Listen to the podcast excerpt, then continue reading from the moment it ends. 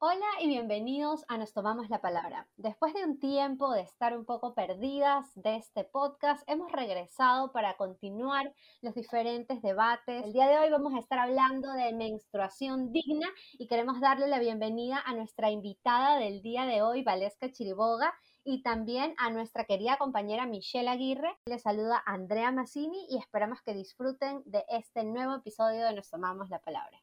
Bienvenidos a un nuevo episodio, como lo dijo Andrea.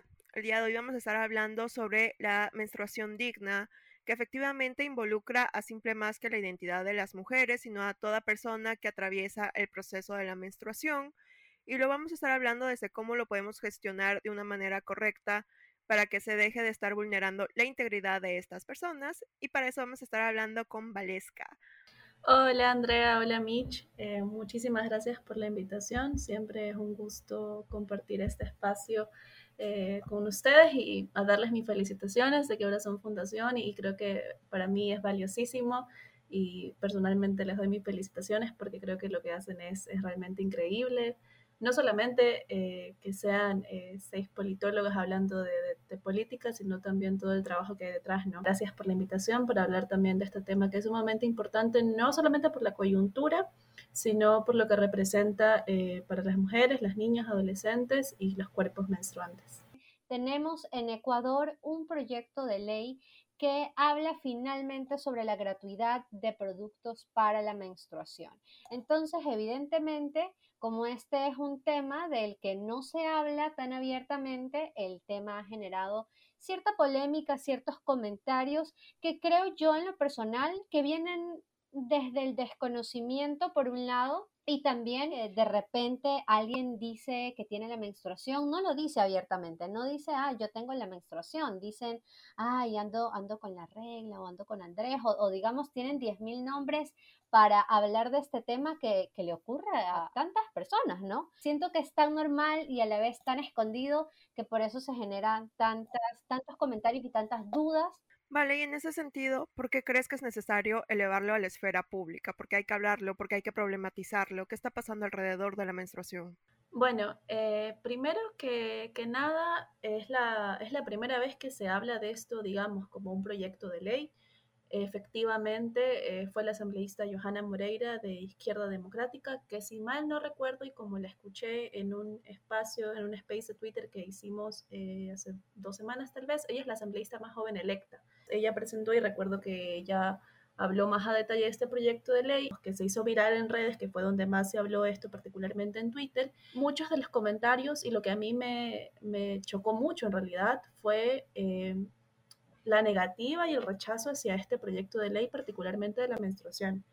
Recuerdo comentarios que decían que ahora quieren las toallas sanitarias gratis, que la asambleísta quiere que le den las toallas sanitarias gratis a ella porque no trabaja, que nos compremos nuestras propias toallas y que nos jodamos, que hay cosas muchísimas más importantes que hablar de corrupción, de gobierno, etcétera, menos de estas cosas. Frente a eso, creo que es sumamente importante plantear una idea inicial y es que la menstruación y como somos mujeres aquí las tres, es un proceso, como lo sabemos, un proceso natural y biológico que lamentablemente o afortunadamente no lo decidimos tener. Habrá mujeres eh, que sí, que, por cualquier condición médica o biológica no pueden menstruar.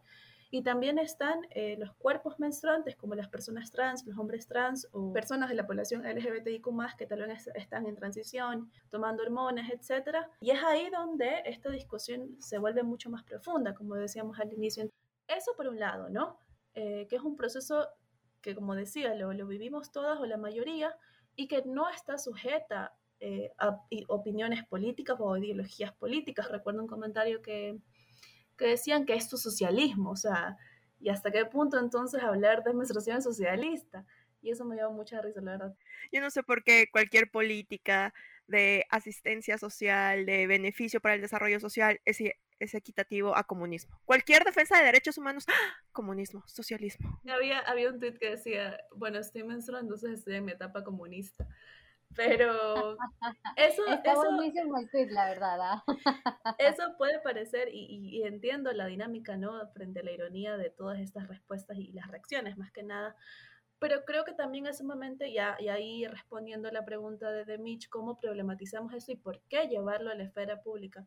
Creo que hay que recordar que no solamente este tema, sino absolutamente todos los temas de las mujeres antes hemos tenido que pasarlos de la esfera privada a la esfera pública, hablar de violencia doméstica para hablar de violencia de género, hablar de la violencia intrafamiliar y todo esto, creo que no, no es nuevo, digamos, ¿no? Si bien esto nos afecta a la mayoría eh, o a casi todas y a todas, creo que también es muy crítico cuando, y ahí e, entra este tema de la menstruación digna, ¿qué pasa cuando no todas tenemos las mismas oportunidades, los mismos accesos y recursos para transitar estos 5, 7 días, 3 días de, de, cada mes o de casi todos los meses? Y es ahí cuando esto se vuelve una desigualdad, ¿no? Creo que eh, si todas tuviéramos las mismas oportunidades, y ahí se habla muchísimo de pobreza menstrual y justicia menstrual, es cuando la discusión se vuelve política, cuando todas tenemos las mismas, los mismos recursos para acceder al periodo. Entonces, recuerdo que en, su, en, su, intervención de Johanna, mientras la escuchaba, proponía la gratuidad efectivamente, no solamente su acceso, sino su gratuidad para alcanzar a todos estos sectores que regularmente no tienen los recursos. Y ahí sí, eh, recuerdo la cifra, me parece que es el 50 o el 55% de las mujeres en el Ecuador estamos en edad reproductiva o fértil.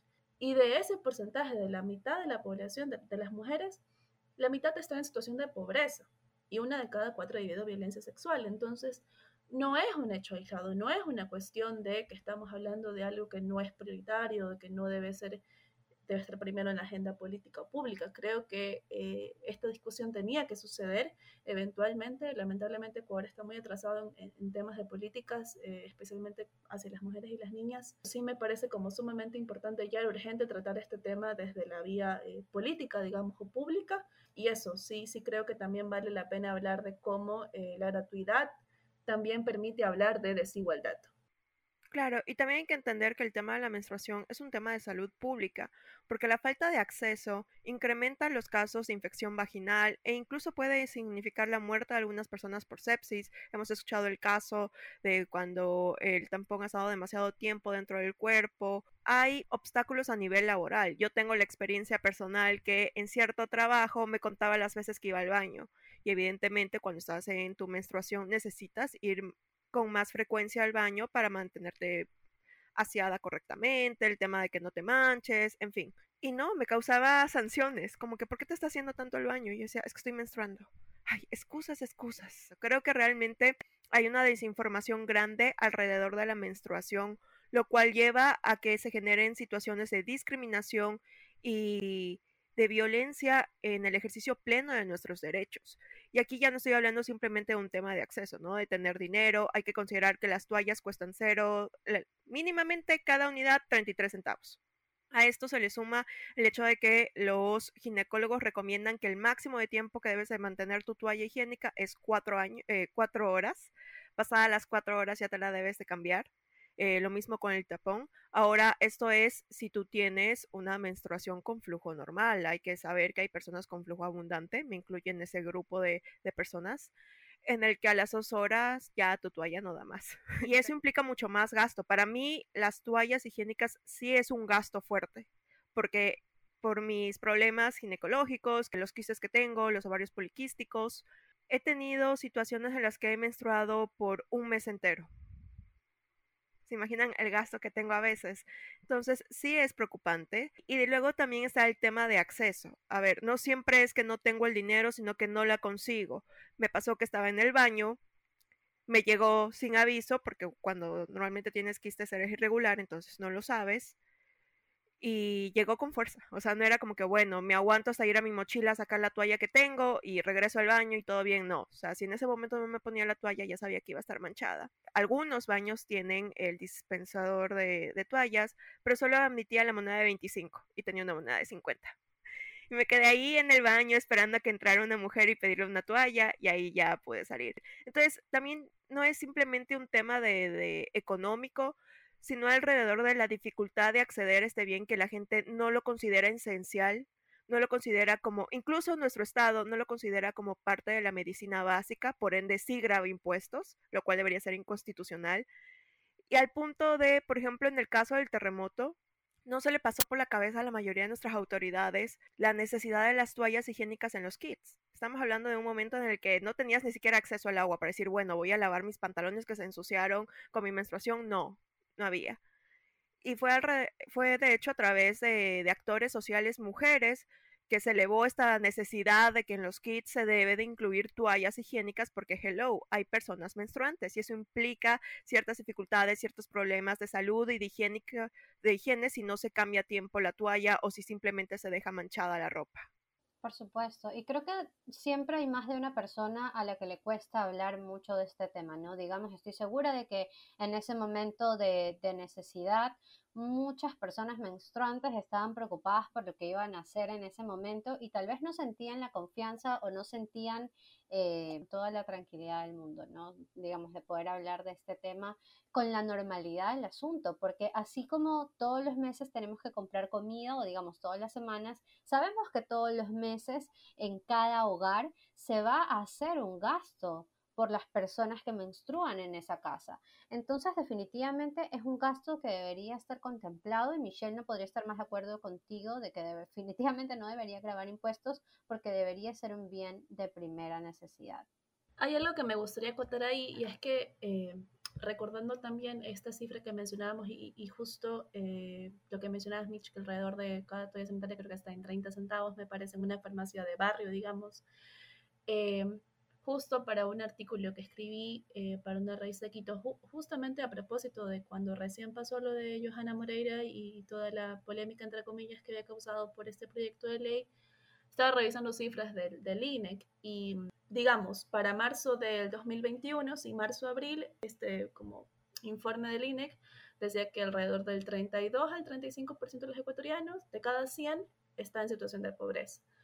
Y eso quiere decir que el 32% aproximadamente eh, de la población ecuatoriana vive con 2 dólares con 80 centavos diariamente, es decir, cada día. Y estaba un estudio de la FES Ildis, que es una fundación alemana, que eh, justamente en, en, un estudio a nivel latinoamericano sobre impuestos sexistas en la región. Y este, este estudio decía justamente sobre Ecuador que las mujeres en Ecuador gastamos en promedio de 40 a 50 dólares al año solamente en un gasto directo como las toallas sanitarias. Digamos, con doctores ni pastillas para alcohólicos, es que te da solamente en toallas sanitarias. Eh, y, y, yo estaba como haciendo los cálculos, ¿no? Digamos, si un paquete de toallas sanitarias en una farmacia de barrio, las que vienen 10, de la marca más barata que he comprado porque me ha tocado, eh, está entre un dólar 50, 2 dólares. Y para marzo del 2021, el 30% de la población vive con 2 dólares con 80 centavos diariamente. ¿Qué sucede en los hogares, por ejemplo, en donde eh, hay más de una niña o de una mujer? Es imposible costear eso. Sí, sobre todo cuando se sincroniza la menstruación, porque hay gente que dice, bueno, es que un, ni modo que menstruen todos al mismo tiempo. Sí, amigo, en una casa donde hay más de una mujer es normal que todas se sincronicen y todas menstruen el mismo momento.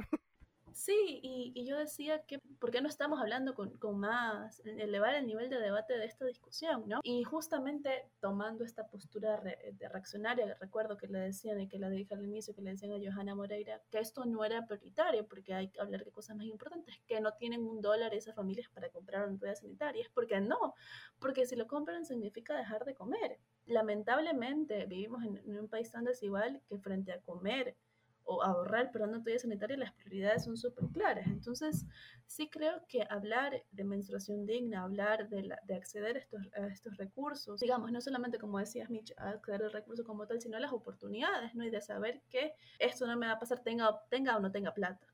Creo que sin duda eh, es un tema de clase, específicamente económico. Entonces, eh, creo que hablar de si no es prioritario, de que simplemente no tienen un dólar, no solamente es, es muy doloroso y, y, cero empático, sino que también es no comprender la realidad de otras familias en el Ecuador. Y que lamentablemente, seguramente, y, y sucedió en, en, realidad por la pandemia, se ha encarecido muchísimo más la vida.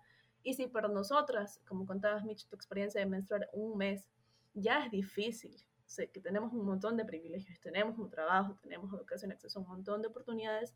No me quiero ni imaginar cómo es eh, para una niña que vive en un barrio en la periferia de Guayaquil saber que va a menstruar toda su vida, casi todos los años de su vida. Entonces sí creo que es sumamente hablar de la menstruación digna no solamente como una gratuidad a un servicio, sino también como el derecho a la salud. Sí, y en ese sentido, otra de las polémicas que hay alrededor de este proyecto es si eh, la gratuidad debe ser universal o enfocada a un sector, ¿no? Bueno, ya es un problema de accesibilidad, de que no tienen el, recurso económico para darlo. Entonces, en aquellos centros de salud eh, populares o en barrios periféricos, está bien que los colegios tengan eh, la entrega gratuita de esto, pero ¿por qué el Estado se debe de encargar de dárselo a las personas que sí lo pueden pagar? Por ejemplo, desde mi punto de vista y de lo que yo he vivido, como te lo he dicho, no siempre es un problema de no tener el recurso económico para comprarme la toalla, sino que es un tema tan tabú, tan prejuiciado, que no es simple su acceso, no es como que, bueno, me voy a la enfermería y puedo obtener mi, mi toallita o voy al baño y lo obtengo como el papel higiénico porque es igual de básico que el papel higiénico. Entonces, eh, viene un problema de tabú alrededor. Y aquí aplico todavía a todos los prejuicios que se enfrentan las personas menstruantes, de que en ciertos momentos de la menstruación no puedes ir al campo porque dañas el cultivo, de que si barres mientras estás menstruando es malo, que incluso hay ausentismo escolar por el bullying que han tenido si se han manchado, por ideas negativas que hay alrededor de la menstruación.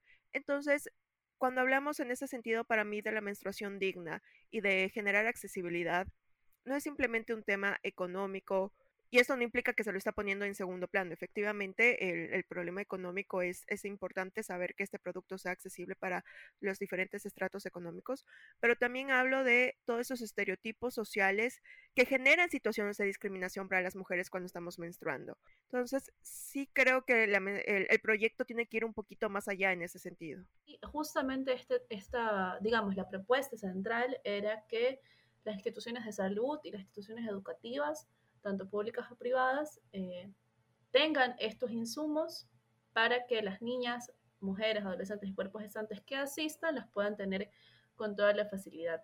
También, y algo que me pareció sumamente importante, que creo que no se habló mucho, es que mm, más allá de todo el tema de la gratuidad y el acceso, proponía que se generen eh, a través de las mismas instituciones toda esta decriminalización social de, de la menstruación y era eh, alrededor de cómo las instituciones educativas particularmente entienden esta, esta obligación también, ¿no?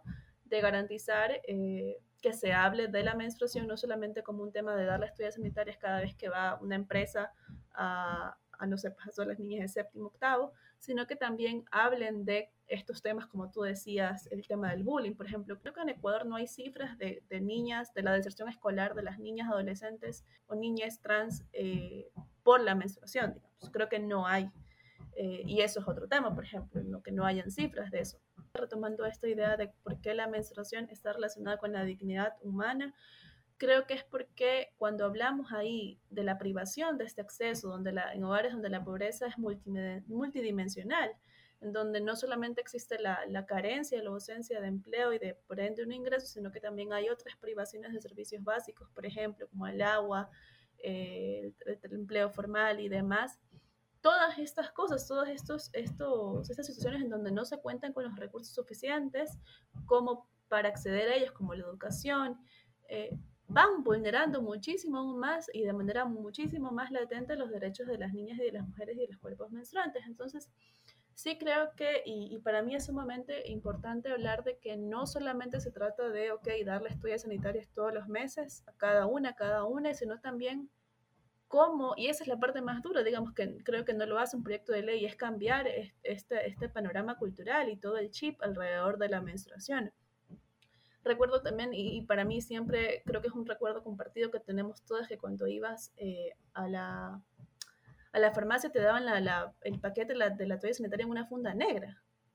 Ya, y yo no lo entendía en, ese momento, pero hasta ahora yo nunca pido funda y yo cargo la toalla sanitaria así. Entonces, sí creo que son actos eh, que tal vez la, la, persona que tiene en la farmacia no lo entiende, no lo sabe, lo hace inconscientemente, pero todo eso alrededor y llevado al día a día de las niñas, de las mujeres, de los hombres trans, de las mujeres trans, es una, es una precarización de su vida.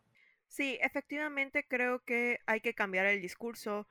eh, en los últimos años, desde las diferentes corrientes, no solo desde el feminismo, se ha estado hablando de cómo se aborda el tema de la menstruación desde la ciencia de la salud, desde lo social, y dejar de hablar de la menstruación como una enfermedad, porque no es una enfermedad. Una persona cuando está menstruando puede tener ciertas enfermedades, como el síndrome inflamatorio, etcétera, que te genera cierto malestar en este proceso, pero la menstruación por sí sola no es una enfermedad, es un proceso biológico normal, necesario, para muchas una bendición, porque eso significa que todavía no, no tenemos responsabilidad materna y lo estamos esperando cada mes ansiosas, pero eh, hay que cambiar el discurso. Y el hecho de que esté en una funda negra, de que cuando hemos pedido a otra mujer que nos dé una toalla y lo hace todo escondido, implica ese discurso que hay alrededor de la regla. Y no sé en qué momento surgió, cómo se construyó, pero sí nos afecta.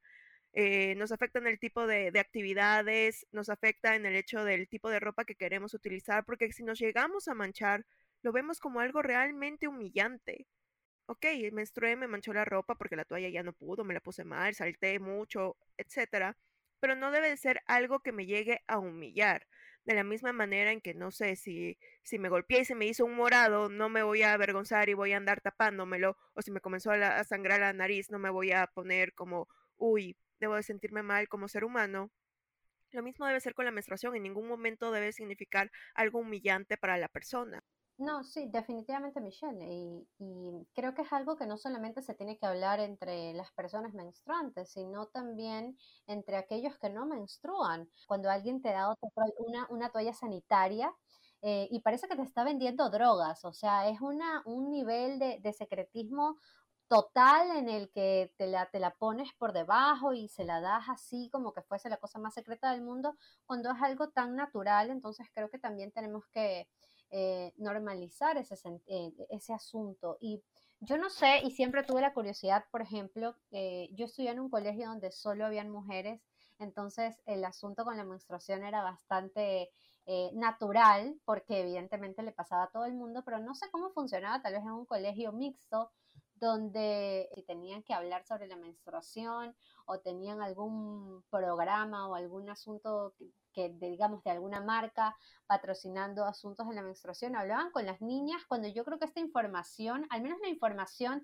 definitivamente es 100% útil para todos. Entonces, definitivamente se tiene que impulsar por un programa de comunicación, un proyecto que definitivamente logre dejar este tabú de la menstruación atrás y que así la gente pueda comprender el también por qué se está llevando este tema a la esfera pública, porque viene desde ahí, ¿no? Desde poder comprender por qué es importante hablar de la menstruación y hablar del acceso a una menstruación digna y hablar de la desigualdad que se da en la menstruación. Entonces sí, definitivamente, bueno, pues es un problema eh, no solamente de los cuerpos menstruantes, sino de todos creo que hay un temita más por discutir, que esto también salió incluso desde dentro de posturas feministas, y es sobre si deberíamos de comenzar a exigir obligatoriamente el uso de la copa menstrual. Personalmente yo veo que esto es una crítica muy desde el privilegio de aquellas personas que tienen la accesibilidad a la copa menstrual, a la información necesaria sobre cómo debes de limpiar la copa menstrual y al espacio necesario para utilizarla. A ver, yo he hecho el intento de ponérmela y en un inodoro no lo voy a hacer. Necesito definitivamente un baño donde me puedo abrir bien, sentir bien, ponértela y sacártela no es fácil. Yo le estaba contando en un inicio a Andrea que cuando me la puso por primera vez, no me la podía sacar. O sea, ya estaba a punto de ir al hospital a emergencias a decir, hola, tengo una copa atorada ahí. Y mi ginecóloga me dijo, a ver, tranquila, Michelle, respira hondo. Quiero que tosas. Cuando tosas la vas a sentir y ahí tienes que aplastarla para quitar el vacío y ya retirártela. Realmente fue todo un show, terminé toda manchada, fue doloroso, fue realmente incómodo. Y me puse a pensar y dije, a ver, esto es un proceso de, gestión de la, de la, menstruación que no es apto para todos. No todos están en la condición, en la facilidad, en el tiempo, en la infraestructura de, de baño necesaria para poder utilizar la copa. Yo entiendo que el tema de, de la protección de la naturaleza es sumamente importante, pero tampoco está bien ponernos en esta posición de desconsiderar las realidades de otras personas y condenarlas egoístas y no pensar en la naturaleza sin pensar en sus realidades y entender que no lo hacen por una falta de, preocupación hacia la naturaleza, sino de que realmente no hay recursos. O sea, no es como que yo puedo ir al ginecólogo del Seguro Social a decirle, oye, revísame la cervix, mira mi tamaño y dame la copa menstrual que tú la tienes ahí y ya con esa voy a estar. Porque ni siquiera en unas farmacias puedo acceder a la copa menstrual. Es un tema muy de iniciativa privada. Entonces, eh, no sé, Vales, que tú qué opinas de esto de, de querer exigir ecologismo. Sí, yo estoy de acuerdo. Justamente frente a las reacciones del proyecto de ley decían que entonces, ¿por qué el proyecto de ley no ha aprovechado una vez para hablar de, de productos ecológicos, incluso como por ejemplo, aparte de la copa, las toallas sanitarias de tela o las reutilizables? Y a mí también, eh, personalmente, me parece muy, no diría clasista, pero sí muy elitista y desde una posición de mucho privilegio, porque primero, una copa menstrual, como dices, no la encuentras eh, en centros de salud, peor aún en, hospitales especializados para la mujer. Esto es una iniciativa, como dices, de la, de la empresa privada. Yo la he visto nomás en, en, tiendas de Instagram. Y he consultado precios y está el mínimo, así como el mínimo es 30 dólares, una copa menstrual. Y entiendo eh, que ese es el costo porque, claro, tiene un, creo que su tiempo de vida es de 10 años, más o menos. Eh, entonces, claro, ahí se equipara todo lo que en teoría gastas mensualmente en tapones o en toallas. Personalmente sí la, o sea, la tengo, pero no me acostumbré, entonces eh, la dejé de usar, pero sí también ahí entra esta, esta parte, ¿no? De que creo que nosotras, nosotros tenemos el privilegio y, y, toda la capacidad de preocuparnos por otros temas sobre cómo mi consumo puede afectar al medio ambiente, pero lamentablemente eso no es la realidad de otras personas. ¿ya? Y no solamente hablando de la copa menstrual, no sé, pues hablemos de, cómo reutilizamos, utilizamos plástico, utilizamos las fundas de plástico del súper. Eh, yo he tenido la oportunidad este, este año de trabajar muy de cerca en barrios como Monte Sinaí, por ejemplo, en donde ni siquiera hay agua y donde va tanquero y el tanque de 55 mililitros me parece cuesta un dólar. Entonces, como decías, Mitch, primero para usar la copa tienes que tener acceso a un lavadero, o sea, a donde tener agua, porque no es tan fácil, y de dónde la pones y dónde la metes. Entonces, también ahí me parece como sumamente importante, primero, es, para mí es fundamental la empatía, ¿no? Y entender que mi realidad no es la de otros, y la realidad que yo tengo y en la que me puedo tener el privilegio de preocuparme de cosas que van mucho más allá de mis narices, ya es algo importantísimo y fundamental, pero creo que de ahí a exigir eso y, señalar, como decías, de egoísta a, hogares o familias en donde no lo hacen, pero es porque no existen los recursos. Como decíamos hace un rato, si el 32% de la población está en condiciones de pobreza, no podemos esperar tampoco que estas condiciones de pobreza simplemente sea falta de dinero como tal, sino que también eso tiene que ver mucho con el acceso a otros servicios, como el agua, por ejemplo. Sí creo que es una discusión, como decía al inicio, que lamentablemente Ecuador eh, tenía pendiente, pero Ecuador tiene muchísimos temas pendientes en materia de salud, específicamente para las niñas y las mujeres. Entonces, si bien esta es una medida, eh, no quiero decir que es una medida parche, porque creo que ataca y, resuelve muchísimos problemas, pero creo que es algo que resuelve la hora.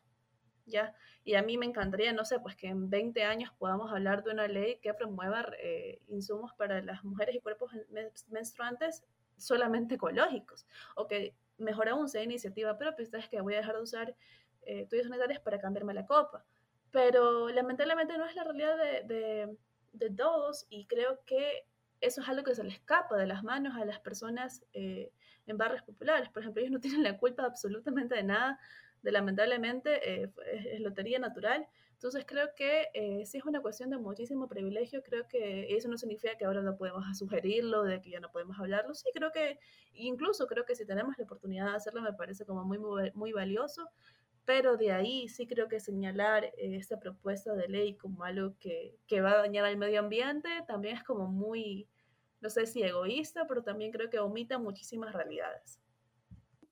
Eh, es realmente hablar desde el privilegio y no tener esa empatía de poder ponernos dos segundos en los zapatos de alguien que ni siquiera tiene agua en su casa, entonces evidentemente va a tener una dificultad para poder usar la copa menstrual. También es válido completamente que alguien diga, a mí no me gusta usar la copa menstrual, me parece incómodo y, está bien. Y digamos, también hay más productos, eh, digamos, ecológicos para la menstruación. Están, como tú decías, las toallas sanitarias que son reusables y son de tela.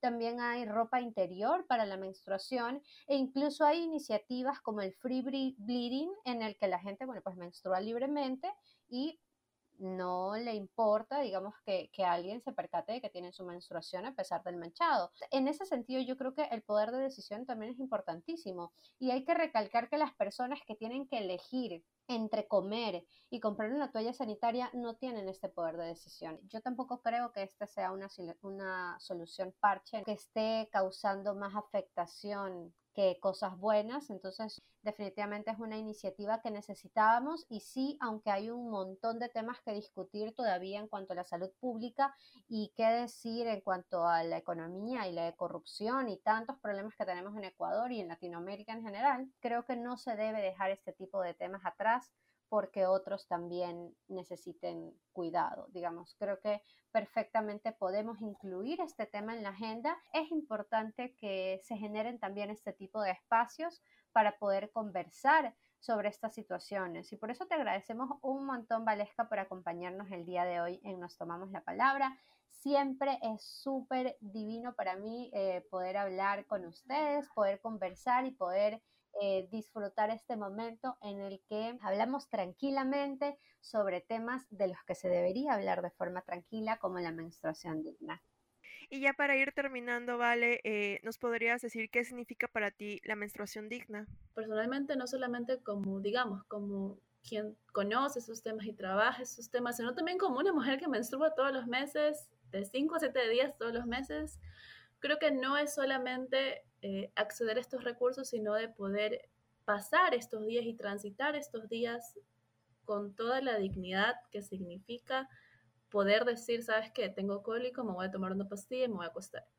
Algo tan simple como eso, o poder decir, hoy no puedo trabajar eh, porque tengo muchísimo cólico, no voy a hacer nada. Entonces, creo que eh, hablar de menstruación digna, como decíamos al inicio, no es solamente obtener estos recursos, obtener una toalla sanitaria mes a mes, sino también es poder tener acceso a estos otros derechos que para nosotras pueden ser como algo tan cotidiano como, no sé, pues ir a lavarme las manos cuando yo quiera, pero que para otros no. Entonces, sí creo que mientras nosotras podamos hacer esto y otras mujeres, otros cuerpos no lo puedan hacer, vamos a vivir en desigualdad y por eso creo que eh, era justo y necesario este proyecto de ley. Una columna en un diario digital, no recuerdo que decían que Johanna Moreira no está en Escocia para proponer estas cosas. Entonces yo decía, ya quisiera ya estar en Escocia, ya quisiera yo estar en Escocia donde allá estas cosas son gratis. Creo que eh, hablar desde la falta de empatía, desde el privilegio, decir que queremos gratis, decir que queremos que todo nos dé papá Estado, entre comillas, como suelen decir. Creo que es una suerte poder decir esas opiniones, creo que es, es un privilegio absoluto. Y creo que mientras tengamos estos discursos basados en el odio sin sentido, en la misoginia, principalmente contra cualquier idea o política que de alguna u otra forma intente dignificar la vida de las niñas, de las mujeres, de los cuerpos, es necesario y va a tener que suceder. Creo que, como decías hace un ratito, Andrea, ok, sí, hay un montón de problemas que tiene Ecuador, la crisis económica, el tema de la educación, pero las mujeres somos el 50% de la población. No, no somos dos, tres, o sea, no estamos hablando de, de algo que no es prioritario, de que afecta a determinado grupo, como suelen decir, somos el 50% de la población. No, eso no es una dádiva, no es una cosa de que quieren algún regalo, una caridad. Estamos hablando de política pública.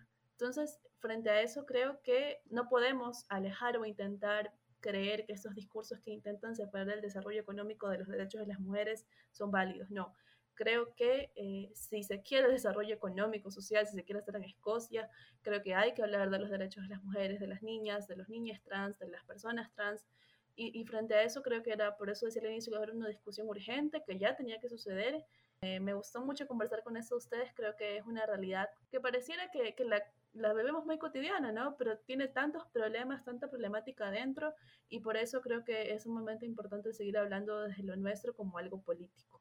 Correcto, vale. Realmente fue lindo conversar contigo el día de hoy sobre un tema tan importante que involucra a la sociedad en general, porque como dijimos, la menstruación no simplemente se debe hablar de cómo le afecta a las mujeres, sino también eh, cómo esto nos afecta como sociedad en temas de salud pública, de mayor inversión en temas de eh, enfermedades del sistema reproductivo por la falta de cuidado. Es un compromiso de todos nosotros como ciudadanos dejar de ver a la menstruación como un proceso malo que enferma a la mujer, que es denigrante, como esa frase de que no hay que confiar en las mujeres porque es el único animal que sangra por cinco días y no se muera. Ya, hay que dejar de ver de esa manera tan fea la menstruación, un proceso biológico tan importante, tan bueno para nuestra salud.